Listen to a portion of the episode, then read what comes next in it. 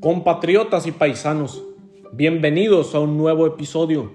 Espero estén teniendo un excelente día. Nos encontramos nuevamente hoy, hoy lunes 3 de mayo del año 2021. Inicio de semana. Se vienen tiempos de elecciones. Compañeros, estamos cada vez más cerca del día de los comicios. Ya están a la vuelta de la esquina. Hablemos de las elecciones en Baja California, mi estado, mi hogar.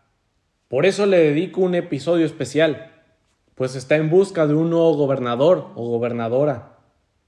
Mi entidad Baja California cuenta con uno de los índices de participación más bajos a nivel nacional, con un 70% de abstención. Es más, déjenme decirles que ni al 30% de participación llegamos. Es solo un promedio eso, pero ni al 30%. Este dato me entristeció y me puso a pensar que la abstención es teóricamente contradictoria a la construcción de la ciudadanía que tanto leemos en los libros. Es totalmente lo opuesto, pues nuestra sociedad tiene como eje central la participación ciudadana. Es aquí donde nos damos cuenta que somos los responsables del desarrollo de nuestra democracia. Son tantos los problemas que causan esta falta de cultura de participación, pero por mientras los invito a informarse de manera correcta para dar ese primer paso. Porque ¿qué más quiero yo que toda la gente esté bien informada, sin intereses, sin hueso político, sin nada de nada, únicamente acercándose a la realidad que vive hoy por hoy Baja California, para así fomentar la cultura del voto consciente y responsable.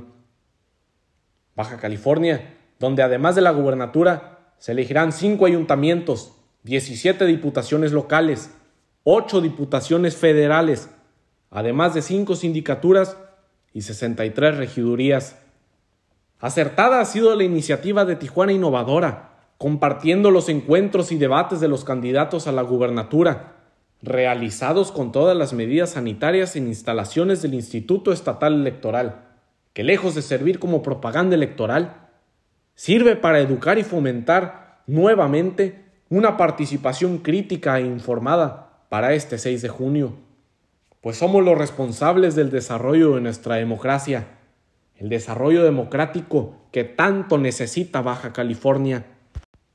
Marina del Pilar Ávila es la candidata de Morena para Baja California.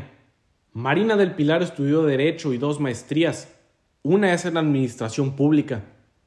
Marina en 2018 se convirtió en diputada federal de la actual legislatura y duró poco más de seis meses en el cargo. Renunció para ir por la alcaldía de Mexicali y la ganó. Y ahora busca la gubernatura de Baja California, pues recibe la bendición de Mario Delgado, el líder nacional de Morena. El beneficio que tiene Marina y que tiene Morena en Baja California para estas elecciones es hacer pública la desidentificación de la corriente de Jaime Bonilla, el actual gobernador, que no quedó nada bien con el partido ni con los bajacalifornianos. Déjenme decirles que con los bajacalifornianos quedó horrible, y más en este su último año, además de su pésima imagen en Palacio Nacional por su intento de cambiar la ley y quedarse más tiempo del que le correspondía en el poder. La ley Bonilla que les mencioné en el capítulo anterior. Marina del Pilar es el segundo matrimonio de Carlos Torres. Carlos Torres. Veo en redes sociales gente comentando de un escándalo con su esposo, pues hay algo ahí que no cuadra. Pero veo también mucha gente que desconoce el real trasfondo o la existencia de estos hechos. Personas que curiosamente han de estar 100% decididos a votar por Marina, nomás porque sí, solamente porque no quieren votar por el Hank ni por Lupita Jones y dicen, pues vamos por Marina. Se ve muy bien preparada. Pero bueno, ¿cuál es el escándalo? ¿Cuál es el meollo del asunto? La problemática y la cuestión es que lógicamente la ley Bonilla no se hizo ni se planteó sola. No se aprobó para irse a Palacio Nacional sola. El Congreso local se lo concedió en un inicio. 21 diputados lo avalaron. Ahí pueden ver las fotos y la lista de nombres de los diputados que estuvieron a favor. Nueve eran panistas, y entre ellos Carlos Torres, el esposo de Marina. Tras este escándalo, el PAN determinó expulsarlo junto con seis compañeros más que dieron el visto bueno. Al final la ley Bonilla ya sabemos que se cayó en la Suprema Corte. Se la jugó este señor Carlos Torres, dijo chicle y pega, más y mejor hueso político con Bonilla y con Morena, y dejó de lado al PAN. Es lo que están haciendo muchos, optar por mejor seguir los ideales de Morena, porque hoy por hoy, en pleno 2021, tiempos de Morena, los partidos PRI, PAN, PRD, ya no están de lo mejor, están debilitados. Por eso su alianza y su coalición va por México. Por otro lado, partidos como el Partido Verde ahora están con Morena. En el primer matrimonio de Carlos Torres con Vanessa Morrison en 2010, los padrinos de boda fueron nada más y nada menos que la pareja presidencial Margarita Zavala y Felipe Calderón, quienes viajaron a la boda hasta aquí, hasta aquí, en Baja California. Es aquí donde vemos a la nueva esposa de Carlos Torres, una mujer más preparada, muy bien preparada, buscando la gubernatura de Baja California por Morena y diciendo que va totalmente contra la corriente de Bonilla. Pero la puedes ver contradiciéndose y defendiéndolo. Está para ponerse a pensar, y para ponerse a pensar mucho. ¿Es acaso un títere de estos hombres? ¿Están acaso en busca de más expropiaciones en el Estado? Tenemos el claro ejemplo que tanto ruido ha estado haciendo en el Estado, y no solo en el Estado, sino a nivel nacional, la expropiación campestre en Tijuana. No se sabe. Morena, me pones a darle muchas vueltas a mi cabeza, y les dejo el dato para que recuerden que Margarita Zavala va por una diputación federal, pero ella va de la mano del PAN. Aquí es donde me pongo a pensar nuevamente, y veo que nosotros los ciudadanos tenemos que quitarnos de la mente que los políticos son tontos, que los gobernantes son tontos, por lo que ves en memes, por lo que dicen tus amigos. No es así. Quítense ese chip de la cabeza. Como claro ejemplo del estrategismo o inteligencia, tomaré nuevamente los hechos de los pasados 8 de marzo, Día de la Mujer en nuestro país, donde se notó el poder social, pero sobre todo de idea que tiene la mujer hoy más que nunca. Y es aquí donde tenemos a otra mujer claramente postulada por imposición dictatorial, atentando al talento y a la democracia, imponiendo la ideología de género. He aquí la desesperación de estos partidos por ocupar posiciones, pero no por asumir posturas. Lupita Jones, la candidata del PRI, PAN y PRD, Coalición Va por Baja California, que además de una licenciatura, cuenta con cuatro libros de superación personal. Miren nomás, y menciona no tener experiencia política y no haber leído un solo libro del tema, pero que no tiene mañas. Perfecto, con eso. Inició la campaña acompañada de Ernesto Rufo y mencionó que ya había representado Baja California y no falló, refiriéndose a su triunfo en el certamen de belleza hace 30 años. Baja California, el exalcalde de Tijuana, Jorge Hank Ron, a sus 65 años, busca por segunda ocasión la gubernatura de Baja California y busca devolver la alegría y seguridad para todos. Sigue siendo priista, pero ahora postulado de la mano del partido Encuentro Social. El empresario no necesita de tanta presentación, pues dice contar con el arraigo y cariño de los baja californianos. El hombre tan querido como tal vez odiado, o mejor dicho, cuestionado, con muchas, pero muchas cuestiones que hacen dudar de su probable futuro desempeño. Pero la gubernatura no se basa en si tienes dinero, si eres uno de los empresarios más exitosos de Latinoamérica, si ya fuiste alcalde de Tijuana, o de si tienes una gran lista de posibles crímenes sobre tu persona, si coleccionas animales y pieles, al igual que tequilas algo extravagantes, eso sin mencionar una detención por acopio de armas. Se trata de resultados, y Tijuana le ha quedado muy claro el nivel de efectividad que su gobierno y negocios que tanto aportan a la economía local y nacional. Al igual que otros cuatro candidatos que buscan la gubernatura del brazo poderoso, todos intentando dejar los mejores resultados, entre los que se encuentran Carlos Atilano Peña por el Partido de Baja California, Luis Ojeda García del Partido Fuerza por México, Victoria Bentley Duarte por el Partido Redes Sociales Progresistas y Alejandro Mungaray candidato del Movimiento Ciudadano, a quienes les invito que vean y estén al tanto de sus ideales, pero sobre todo de sus propuestas, pues es un momento de dejar la demagogia y buscar alternativas reales que puedan en realidad mejorar el Estado, y es nuestra tarea informarnos e intentar optar por la mejor opción. Baja California, donde tres mujeres figuran como candidatas a la gubernatura, lo que abre una gran ventaja para que por primera vez haya una gobernadora en el estado. He visto varios videos subidos de forma independiente de cómo diferentes medios de comunicación, como Tijuana Comunica e Imagen Noticias, entrevistaron a personas de Baja California a principios de abril de este 2021, buscando la respuesta a las siguientes preguntas. ¿Cuál tendría que ser la prioridad del nuevo gobierno? ¿Qué hace falta y qué se debe cambiar?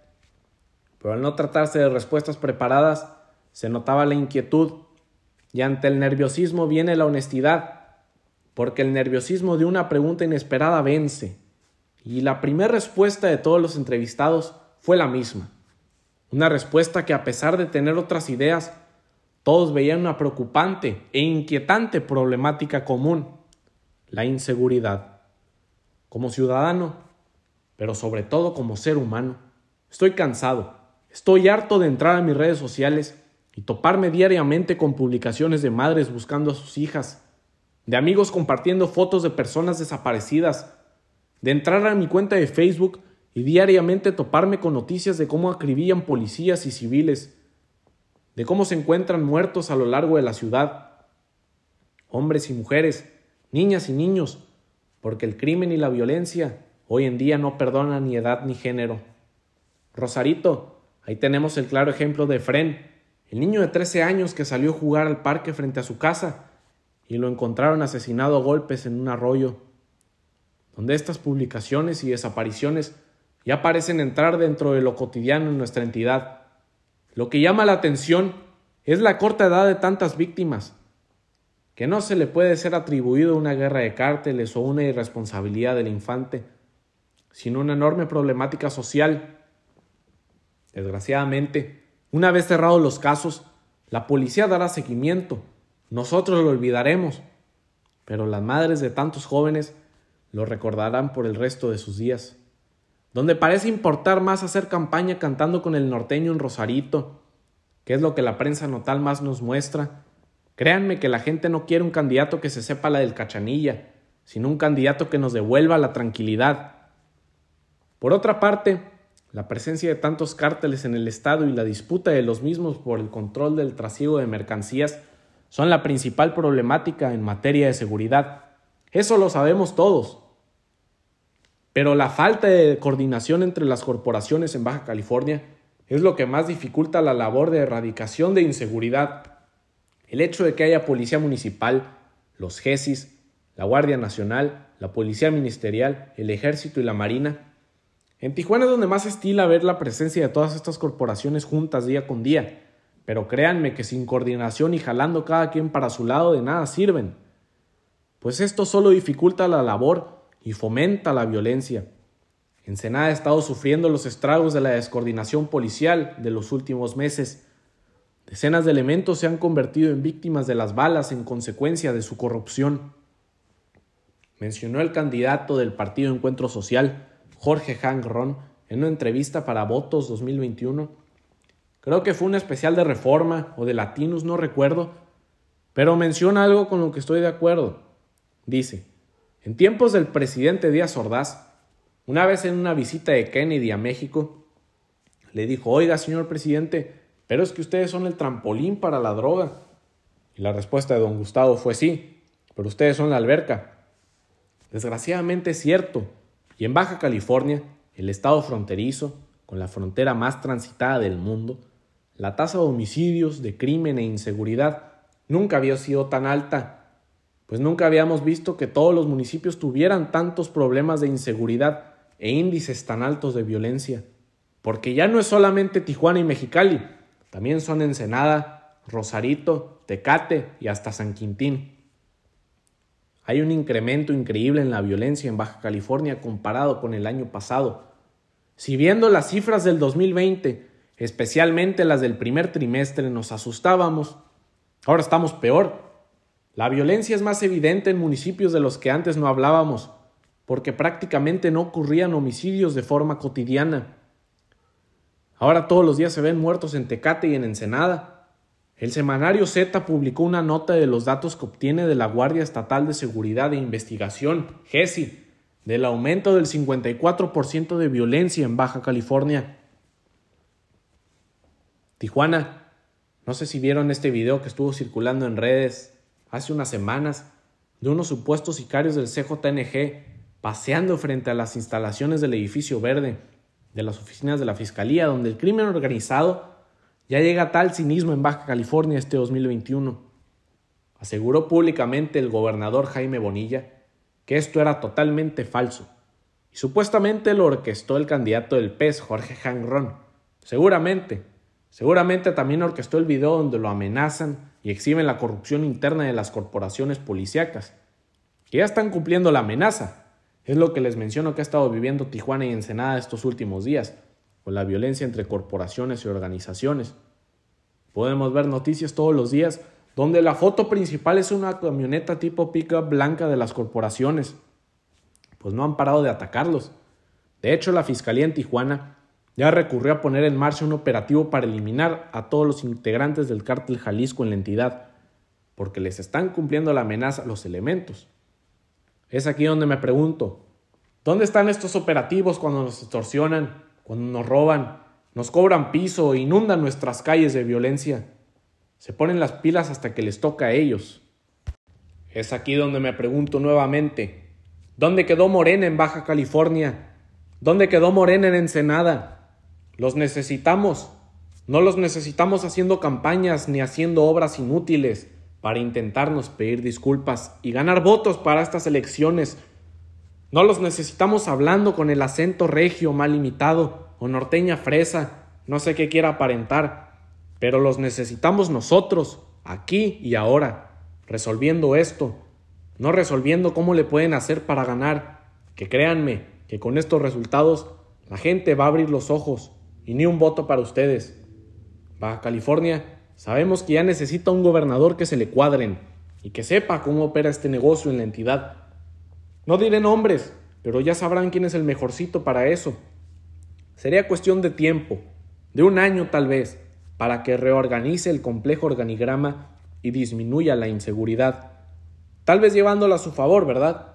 Todos sabemos eso, pero pugnas y violencia entre cárteles ya no habrá, pues Baja California necesita de esta coordinación entre corporaciones y organizaciones. La zona este de Tijuana, Tecate, todo el corredor 2000, Rosarito y Ensenada son los puntos que utilizan un buen número de delincuentes, aprovechándose de la diferencia de municipios y la descoordinación para así evadir a las autoridades. Que la Fiscalía busque coordinarse de mejor forma con todas las corporaciones y en todos los municipios, porque las células criminales tienen esta coordinación en toda la entidad debido a la cercanía entre las ciudades.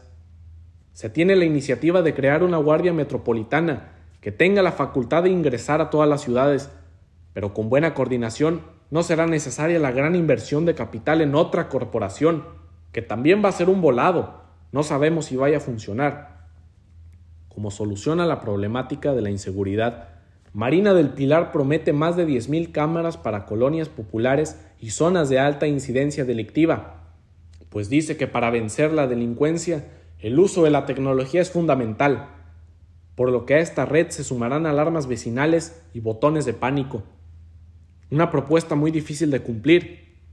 Mexicali no me dejará mentir, que prometió tapar los baches, cambiar la logística de los semáforos para así evitar convertirse en una nueva Tijuana en cuestión de congestionamiento vehicular, además de también agregar cámaras en esos mismos semáforos. Mexicali, ¿cuál de estas propuestas cumplió? Ninguna. También prometió seguridad y Mexicali sigue siendo una de las ciudades más violentas. Jorge Hank, cuando fue presidente de Tijuana, tomó también la iniciativa de colocar cámaras en bulevares de alto tránsito pero la misma descoordinación entre corporaciones que tanto les menciono son las causantes de dar uso erróneo a las cámaras. No las usan para combatir al crimen, las usan para multar ciudadanos. La propuesta de las cámaras de Marina trajo muchos comentarios burlescos en sociedad, que se van a robar las cámaras, que los First Cash estarán llenos de las cámaras de Marina. Es aquí donde nos damos cuenta que hay otras problemáticas que erradicar antes de dar ese paso a lo moderno en materia de seguridad, ya que no hay tecnología que alivie el hambre y el dolor, pues es la necesidad de llevar comida a la mesa, el causante principal del crimen y de la inseguridad, donde la coordinación es clave para la reducción de esta problemática social en la entidad. He aquí la primera y más notoria dificultad de erradicar en mi estado.